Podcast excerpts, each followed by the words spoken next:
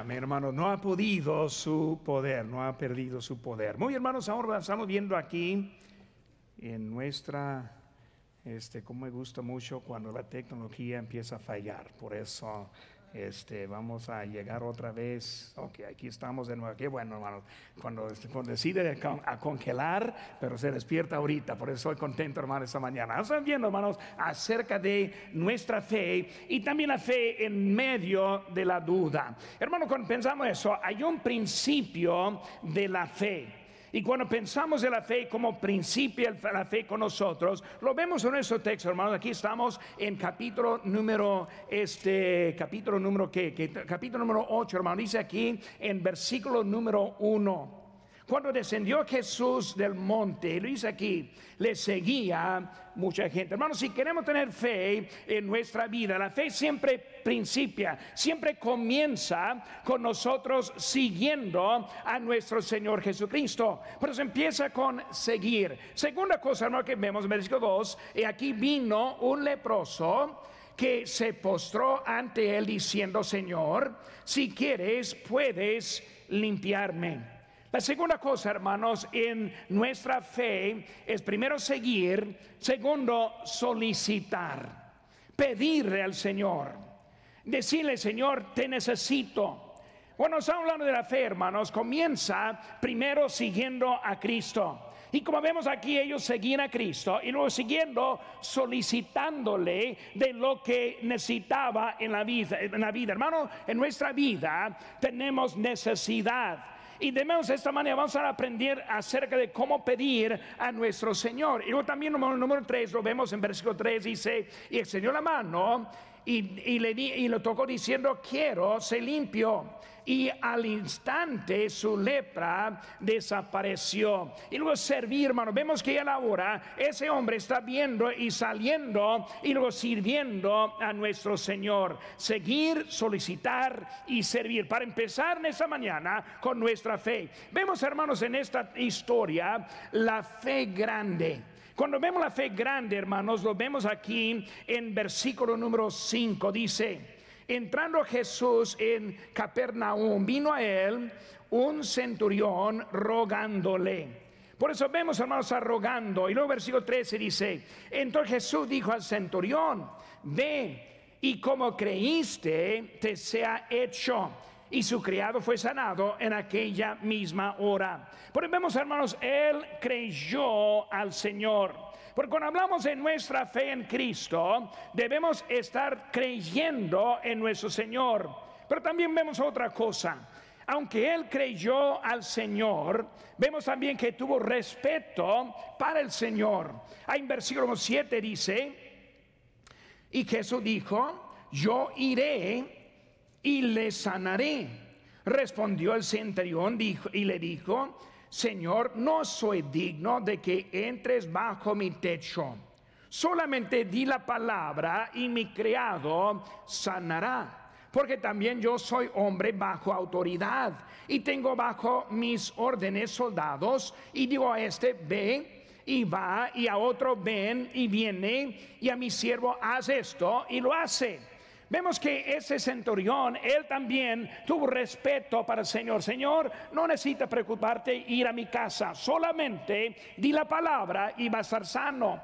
El respeto a Dios, en vez de estar mandando, en vez de estar tratando de obligarle a él, él tuvo respeto para nuestro Señor. También vemos que ahora el Señor responde a lo que le dijo. Versículo 10 dice, y al oír Jesús se maravilló dijo y a los que le seguían, de cierto digo que ni aún en Israel he hallado tanta fe.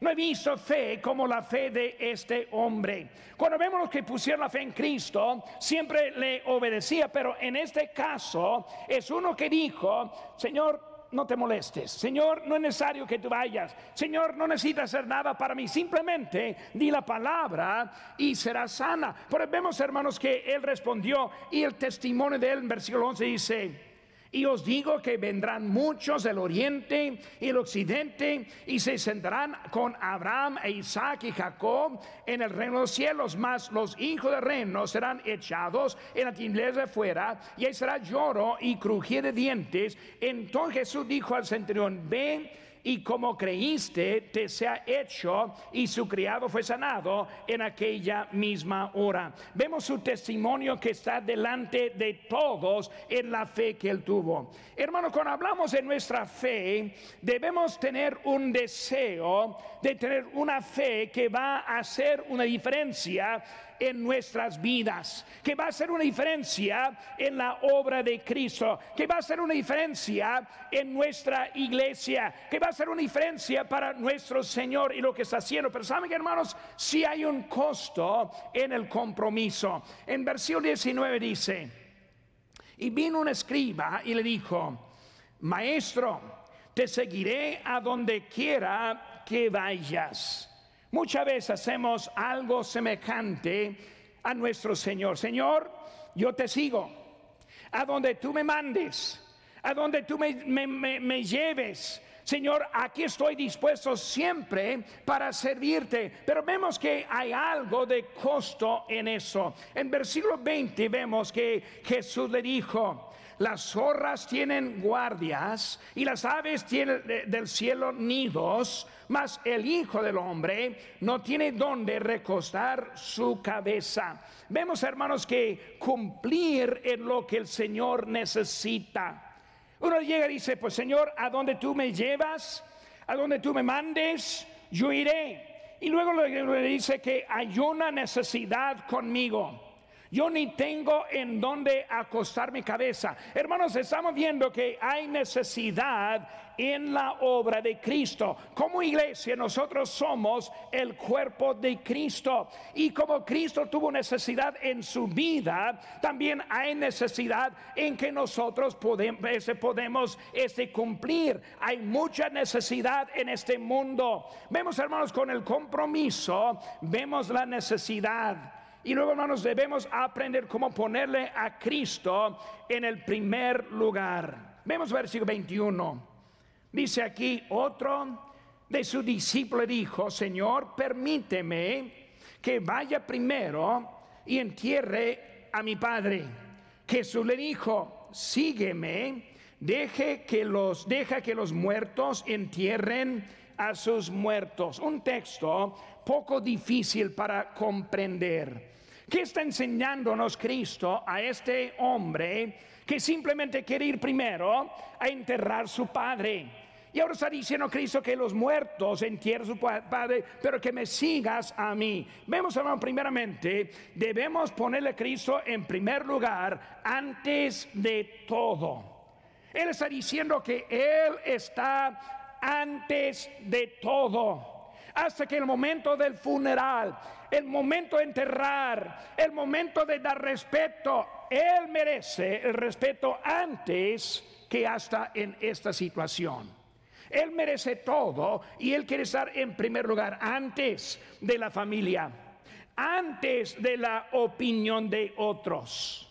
Cuando vemos el texto, dejar que los muertos entierren a los muertos. ¿De veras, Cristo? Eh, ¿Estás diciendo hasta que ni puedo ir a enterrar a mi padre? Hermanos, antes de criticar la palabra de Dios, Pastor de veras, no entiendo lo que él está diciendo aquí. Pero antes de criticarle, debemos obedecerle. Hermano, cuando pensamos, viene esta semana en las medias sociales de que hay historias traumatizantes de la Biblia. O sea, historias que producen trauma en las vidas. Yo lo vi, pensé poco interesante, por eso empecé a leer el artículo de lo que estaba diciendo. Simplemente quisieron criticar historias de la Biblia. Pero hermanos, antes de eso debemos obedecerle a Cristo. Hermanos, debemos entender que hay los que quieren instruir a Dios en lo que sería más propio, lo que sería más correcto, y por eso están criticando a nuestro Señor. Siempre me acuerda del texto en Job capítulo 38, versículo 4, cuando dijo, ¿dónde estabas tú cuando yo fundaba la tierra? Házmelo saber si tienes inteligencia.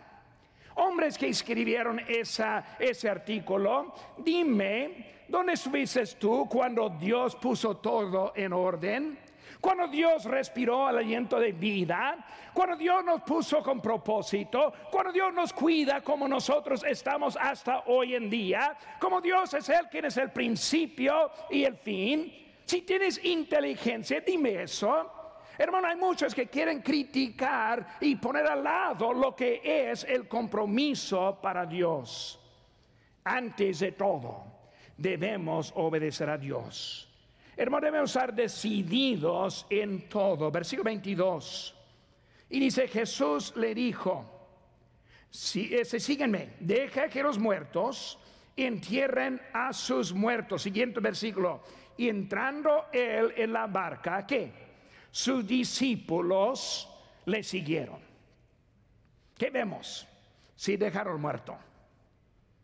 Si dejaron exactamente lo que decía Cristo. Ellos estuvieron comprometidos en seguir a Dios en todo. Hermanos, ellos subieron en la barca, dentro del mar, en un lugar donde no, había opciones. Ellos subieron la dirección de Dios en cualquier movimiento que hubo en ese momento. Hermanos, esta mañana, hombres de poca fe. La duda con la fe. Hablando de la fe y la duda, en realidad chocan. ¿Cómo es que puede tener fe y también duda en la misma vez?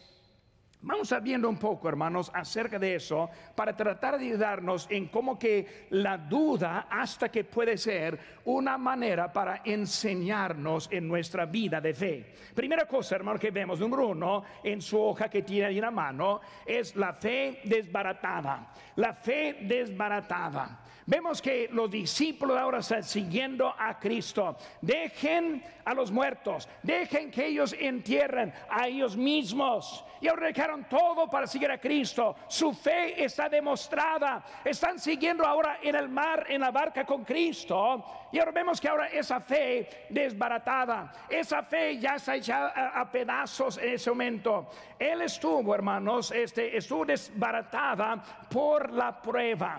La prueba fue la cosa que provocó la falta de fe en ese momento. Ellos ahora están en la, barca viendo las olas, viendo la tormenta y ahora están ellos con miedo en ese momento. Hermanos, Cristo los, eh, los tomó con un propósito y ese propósito fue para probar su fe les llevó con ese propósito, igual como Abraham. Abraham, quiero que lleves a Isaac tu único hijo, quiero que lo lleves al monte, al lugar donde yo te digo, y lo que lo sacrifiques, a mí en ese lugar. Y Abraham se fue al lugar donde Cristo, donde Dios le había mandado. Ahora también la historia semejante. Sube una barca conmigo yo ahí estoy contigo, vamos a ir a donde yo te digo. Y lo llegando allá era un propósito de prueba en sus vidas. Cristo sabe todo. Cristo está en control. Quiero decir eso a los científicos de hoy en día. Dios está en control. Quiero decir a los médicos de ese día. Dios está en control. Los que están siguiendo con miedo. Dios está en control. Él sabe dónde nos está llevando en nuestras vidas. Él está llevándoles ahora sabiendo todo en control. Cristo es el que permite las cosas que están allí. Hermano, el propósito no es para alejarnos más de Dios, sino para traernos más cerca de Dios. He escuchado algunos diciendo que las circunstancias nos manden a que nosotros nos quedemos más lejos de Dios, más lejos de su iglesia, más lejos de su voluntad, que ahora todo ha cambiado mi vida a causa de las circunstancias. Hermanos, las circunstancias nunca son para llevarnos lejos de Dios, siempre más cercas. Está la barca. No puede hacer otra cosa menos seguir a Cristo en ese momento. Dios tiene un propósito. Hermanos, la necesidad en su vida tiene propósito. Las dificultades en su vida tienen propósito. Las inseguridades que hay es para nuestro bien y para ayudarnos en nuestras vidas. Tiene propósito en la vida.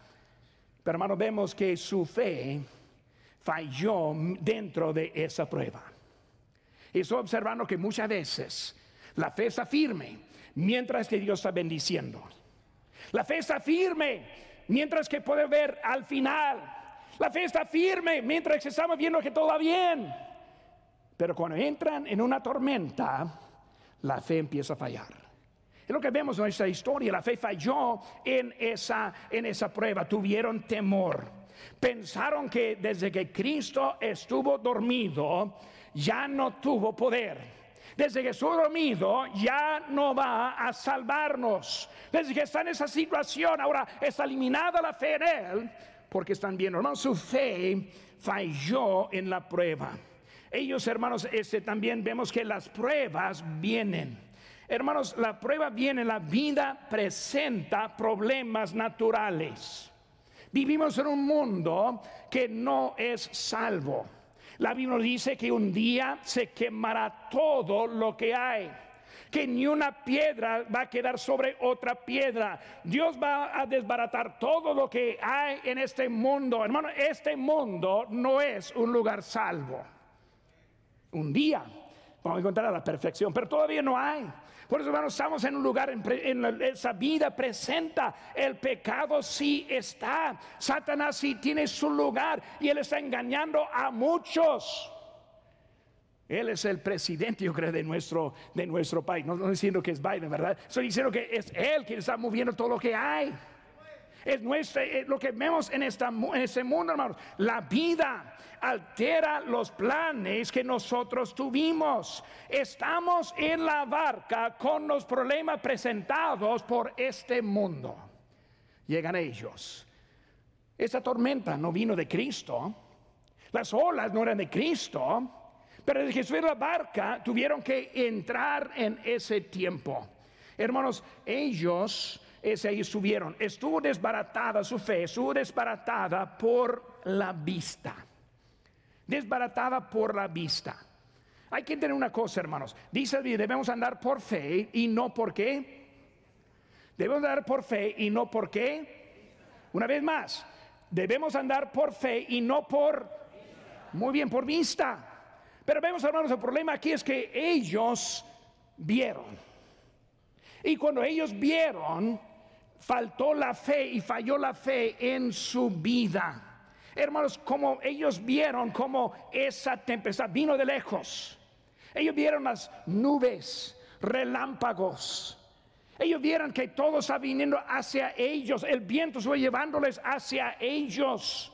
Hermanos, ellos vieron todo, las señales. Este, este tormento va a ser fea por lo que estamos viendo, viendo.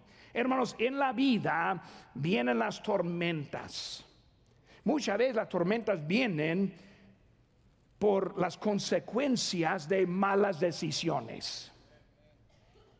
Muchas veces nosotros tomamos malas decisiones de malos consejos, no dirigidos por Dios, y luego de eso entran tormentas en la vida. Pero ni modo, hermano, como viene, es una tormenta en la vida. También consecuencias por la desobediencia. Hay los que están siguiendo sus sentimientos, siguiendo su propio juicio. Los que están siguiendo lo que está diciendo el mundo y siguen la rumba del rumbo de ellos. Y por eso, por esa desobediencia, ¿por qué? Porque Dios les dice a obedecerle a Dios ante a los hombres. Es Dios que está allí. Consecuencias, consecuencias de vivir en este mundo. Hermano, cuando vemos ese mundo que cayó con Adán, tiene sus consecuencias, consecuencias, hermanos, simplemente de la voluntad de Dios. Yo quiero seguir a Dios y vienen con consecuencias. Discípulos entre la barca, viene con consecuencias. La tormenta hay porque ellos decidieron obedecer. En Juan capítulo 9, versículo 2 dice, y le preguntaron sus discípulos diciendo, Rabí, ¿quién pecó? ¿Este o sus padres? Para que haya nacido ciego. Respondió Jesús, no es que pecó este ni sus padres, sino para que las obras de Dios se manifiesten en él. ¿Qué está diciendo? Simplemente por la voluntad de Dios. Él nos pone en nuestra situación. Él nos lleva a donde debemos ir. Es Él quien está en nuestra vida. Cuando le seguimos, también viene con consecuencias. Vemos, hermano, la tormenta que estuvo en ese momento, pero era lo que ellos vieron, vieron, vieron la tormenta, vieron también, hermanos, las olas. Ahora, las olas no fue la tormenta. La tormenta fue una cosa. Las olas fueron las consecuencias de la tormenta. Desde que hubo una tormenta, ahora las olas hasta cubrían la barca, hasta que se emitió el agua dentro con ellos. Hermanos, es el efecto. Nosotros entendemos cómo debe ser la vida para nosotros. ¿Por qué? Dice, porque por fe andamos, no por vista. Pero hermanos, ellos tuvieron miedo por lo que vieron, lo que vieron. Nosotros muchas veces, hermanos, por lo que vemos, nos da miedo. Por lo que estamos considerando, nos da miedo. Por lo que leemos, nos da miedo. Hermanos, e, este, vemos que ellos vieron, pero hermanos, lo que vieron no fue la realidad. Vemos otra vez aquí en versículo 25. Dice, vinieron sus discípulos, le despertaron diciendo, Señor, sálvanos que, que perecemos. Hermanos, la barca no se, no se hundió. Hermanos, ni una vida se perdió. Porque cuando dijeron, hermanos, sálvanos que perecemos, no perecieron. No pasó lo que pensaron. Muchos de nosotros vivimos en lo que pueda ser. Pero pasó si hagamos esto, tal vez esto. Y vivimos una, una vida viendo en vez de confiando viendo en vez de obediencia, viendo en vez de confiar en lo que Dios está haciendo en nuestras vidas. Y la fe está fallando en eso. Lo que les faltó, hermanos, fue la confianza. La confianza. La parte más triste para mí. Cuando uno decide escuchar al mundo en vez de la palabra de Dios, escuchar a los científicos en vez de la palabra de Dios, escuchar a la ciencia médica en vez de la palabra de Dios. Cuando tomamos decisiones basadas en lo que en otra parte, hermano, lo que está diciendo es que no tiene confianza en lo que Dios nos ha dicho. Su palabra es su palabra todavía. Su palabra es la que debe mandarnos en este momento. Su palabra, hermanos, es lo que debemos estar atentos en este día. Hermano, lo que faltó es la confianza. Tenemos, hermanos, una decisión. Vemos las tormentas, vemos las olas. Tenemos miedo este para lo que estamos viendo. Tenemos miedo de la dirección de este mundo. La violencia está aumentando. Hermanos, la materia de las escuelas está corrupta lo que están enseñando niños. La confusión en los niños y los adolescentes, hermanos, hoy en día es como nunca. Y mucho de lo que vemos provoca miedo. Tenemos miedo de la inflación. Tenemos miedo de la dificultad que hay en esta vida. Cuando la vista no es la realidad. ¿Por qué? Porque Cristo está en nuestra vida. Lo que necesitamos aprender, tener confianza en lo que Cristo está haciendo con nosotros. Hermano, Cristo quiere guiarnos. Necesitamos mostrar la confianza en Él no en el mundo, no en nuestro gobierno, no en Univisión y Telemundo. No en Univisión y Telemundo. Debemos aprender cómo apagar noticias para obedecer la palabra de Dios. Hace más que un año que Marta y yo decidimos, ya no vamos a ver noticias. Y nosotros no vimos a Univisión y Telemundo. Pero lo que vimos hace que eso afectando nuestra vida.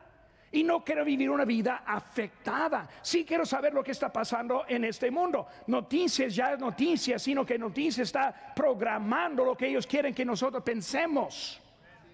Si quiero escuchar a un reportero, tu opinión no vale para nada. Simplemente reportar pero hermanos, las noticias hoy en día.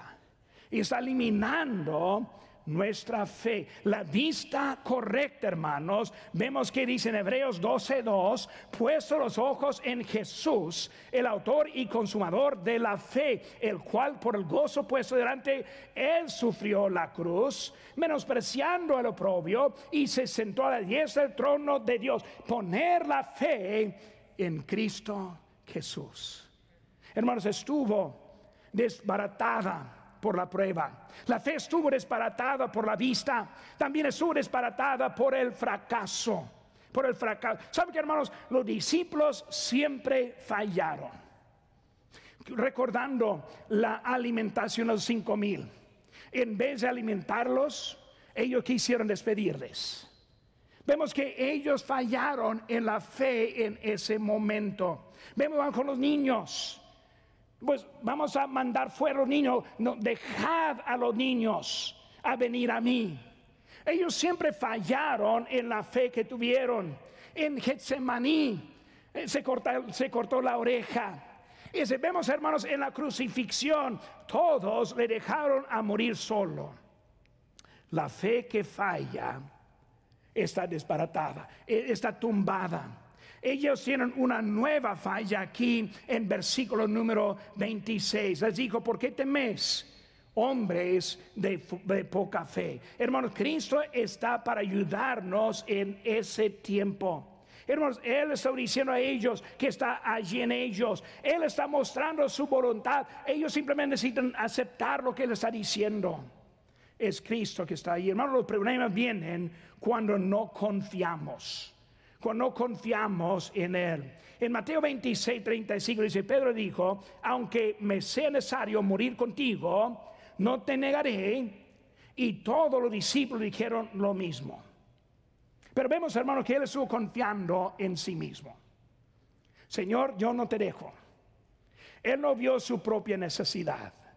Su propia necesidad era confiar en Cristo, obedecerle a Él y esperar de Él lo que es lo necesario en su vida. Hermano, cuando la fe falla, también tiene su resultado. En Mateo 26, 75 dice, entonces Pedro se acordó de las palabras de Jesús, que le había dicho antes que cante el gallo, me negarás tres veces, y saliendo fuera lloró amargamente. Él viéndolo ahora, él entendió desde que no confió en Cristo y confió en su propia opinión, confió en su propio poder, su propia autoridad, falló en el momento y le afectó, le afectó. Siempre afecta, hermano, cuando nosotros fallamos en la fe. La fe, hermano, la fe. Número dos, hermanos, vemos la fe en duda. La fe en duda. Cuando pensamos en la duda, el inciso A, hermanos, es el pecado produce la duda. El pecado produce la duda. Cuando hablamos de la duda en el momento de la fe, vemos que primera cosa es el pecado. Hermanos, el pecado nos aleja de la presencia de Dios. En las oraciones, Salmo 66, 18 dice, si en mi corazón hubiese yo mirado a la iniquidad, el Señor no habría escuchado. Era el castigo que viene cuando nosotros estamos en el pecado. El pecado quita la seguridad. ¿Cómo ama Dios a mí? ¿Cómo es que yo, Él puede también darse cuenta de mí cuando yo ando mal en mi vida? Quita la seguridad, hermanos. El pecado corta el compañerismo. Eso también se representada en, el, en, la disciplina de la iglesia. Como iglesia disciplinamos al pecado abierto moral. ¿Por qué? Para mostrar que hay un, algo que corta el compañerismo. Nuestro pecado corta el compañerismo con nuestro Dios. Dios nos conoce. Dios ese provee la manera de estar bien con Él. ¿Cuál es esa manera, hermanos? El arrepentimiento. Si estamos aquí en este momento, tal vez Dios está tocando corazón. Estoy viviendo en temor. Estoy viviendo en duda. No tengo la confianza. Estoy desobediente Tal vez algunos están en pecado abierto en, en, en, sí en ese momento. Hermanos, el arrepentimiento es la manera. El peligro, hermanos, hay cuando nosotros nos sentimos el toque de convicción a la vida. Yo he visto a personas en pecado abierto, siguiendo día tras día, semana tras semana, mes tras mes, año tras año. Pero si habla de salvación, no, pastor, yo sí estoy seguro que tengo la salvación. ¿De veras? ¿Vive así y tan seguro? Un resultado de pecado es eliminar esa seguridad.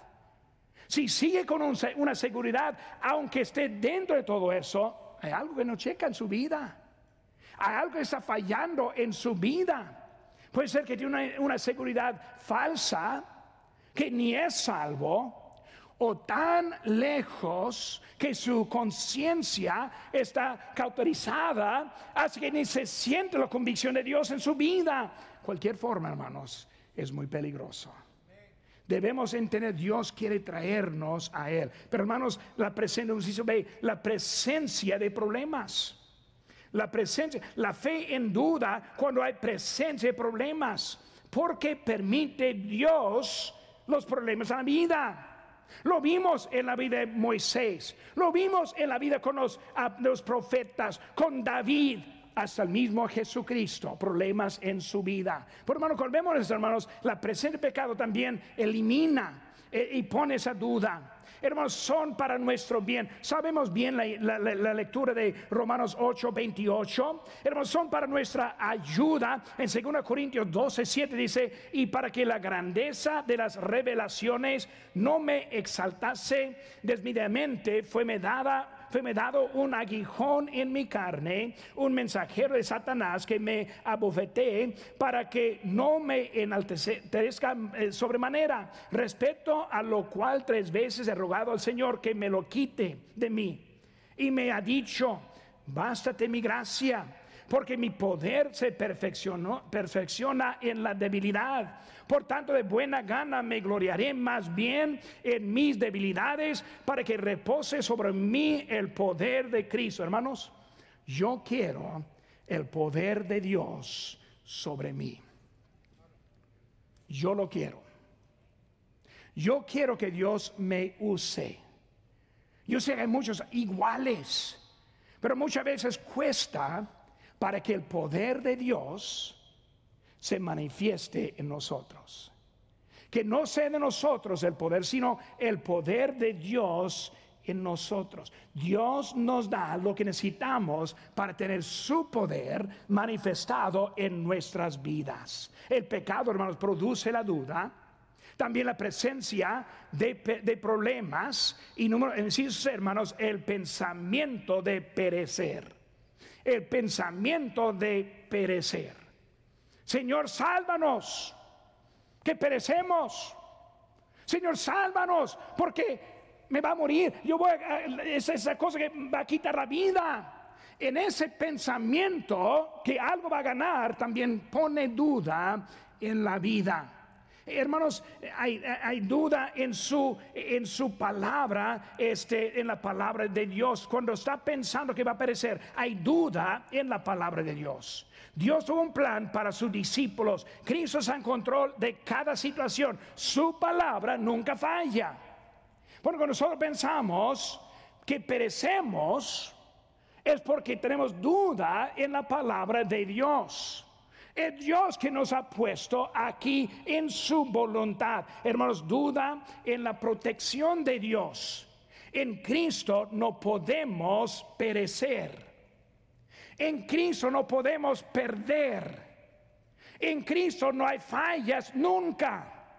Su voluntad siempre es correcta. Dios nos cuida, Él nos protege. En Juan 10, 22 dice, yo les doy vida eterna y no perecerán jamás, ni nadie les arrebatará de mi mano. Mi Padre que me las dio es mayor de todos y nadie las puede arrebatar la mano de mi Padre. Hermano, nosotros vemos que Dios está dando lo que necesitamos.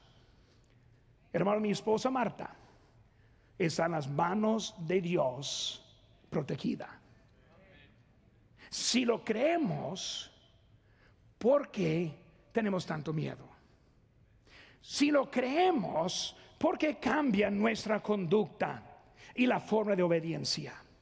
Si lo creemos, ¿por qué estamos andando, hermanos, la duda en la permanencia de la voluntad de Dios? Por la duda, este, vimos la duda en la palabra de Dios, duda en la protección de Dios y también duda en la permanencia de la voluntad de Dios. Hermanos, su voluntad no cambia, no cambia. Hermanos, Él ahora está, Él quiere hacer su obra y su voluntad en la vida de nosotros. Primera cosa, hermanos, la fe desbaratada, la fe en la duda. Tercera cosa, hermanos, vamos, vemos ahora la fe dinámica. La fe dinámica. Cuando vemos los discípulos, en este momento están con mucha duda, mucha fe. Hombres de poca fe, pero estos mismos varones más adelante son nuestros ejemplos de la fe. Vemos que Dios hizo algo en sus vidas para transformarles en eso. ¿Cómo es? Número uno, hermanos. La fe dinámica viene con buena dirección. Buena dirección. Hermanos, Cristo les puso en la barca. Cuando tiene confianza que Cristo les puso aquí, hay confianza. Cuando está, cuando, cuando piensa y cree que Dios ahora está en este lugar, en este momento, hay confianza. Cuando nosotros pensamos este mensaje es para mí, para mi ayuda, para que mi conducta cambie, para que yo haga más para Cristo, me da más confianza en mi vida. Por eso la fe viene con la, confianza en la acción. Muchos tienen miedo de la economía, miedo de la COVID, miedo con el futuro. Hermanos, hay protección en la dirección de Dios. Todo es para nuestro bien. Todo es para la obra de Dios. Todo es para un buen fin.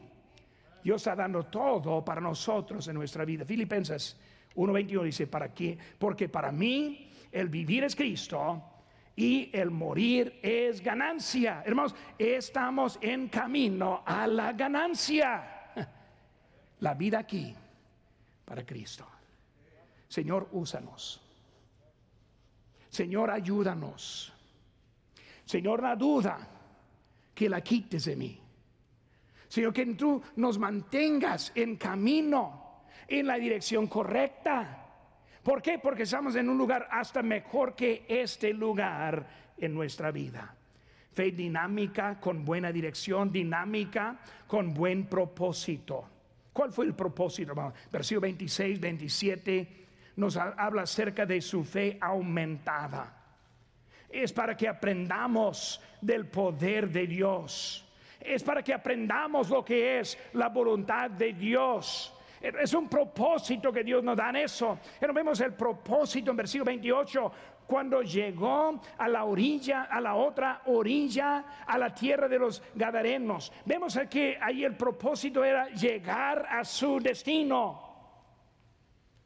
Hermano, yo no sé dónde está el destino en donde vamos a terminar la vida. No lo sé. Tampoco lo sabe. Pero debemos estar en camino para llegar a ese destino. Los discípulos entraron a la barca sin saber a dónde iban. Cristo dijo a dónde era ese destino.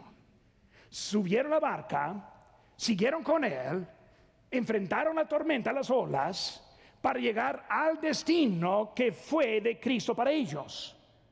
Nosotros estamos en la barca, en camino al destino para cada uno de nosotros. ¿Qué debemos hacer? Llegar a ese destino. Hermanos, si los discípulos hubieran tirado de la barca, voy a tirar, voy a nadar, hubieran perdido el destino de su vida. Si hubieran vuelto, no, no, ese, viento está duro, voy a, voy a regresar. Si hubieran regresado, no hubieran llegado al destino que fue el propósito de Cristo para ellos. Y hay muchos que están buscando, ¿a qué hago en este momento? ¿Sigo adelante o me retiro? ¿Voy para atrás? ¿Qué hago en este momento? Debemos querer seguir, hermanos. Último ahí, inciso C, fe dinámica con buena esperanza. buena dirección, buen propósito y buena esperanza. Hermano, la esperanza que hay en esta, en esta vida, las inseguridades, las inseguridades, hay esperanza. Con el lugar en donde estemos, hermano, con el tiempo que tenemos, hay esperanza en nuestra vida. La duda. La duda cambia a muchos. Somos el primero a decir que por la fe soy salvo. Pero luego la vida se muestra una vida con dudas. Y muchas veces andamos esa tormenta no para salir, sino para alterar la dirección. Y ya no estamos yendo a la misma dirección que antes. ¿Por qué? Esa tormenta cambió a donde íbamos en nuestra vida. Cristo tiene el destino para nosotros y su propósito es importante. Esa semana en la conferencia enfocamos mucho a volver a ganar almas. Muchos han dejado la ganancia de almas. Muchos ya no testifican. Muchos ya no llevan tratados en la mano. Mucho ha cambiado en su dirección que Dios le ha dado.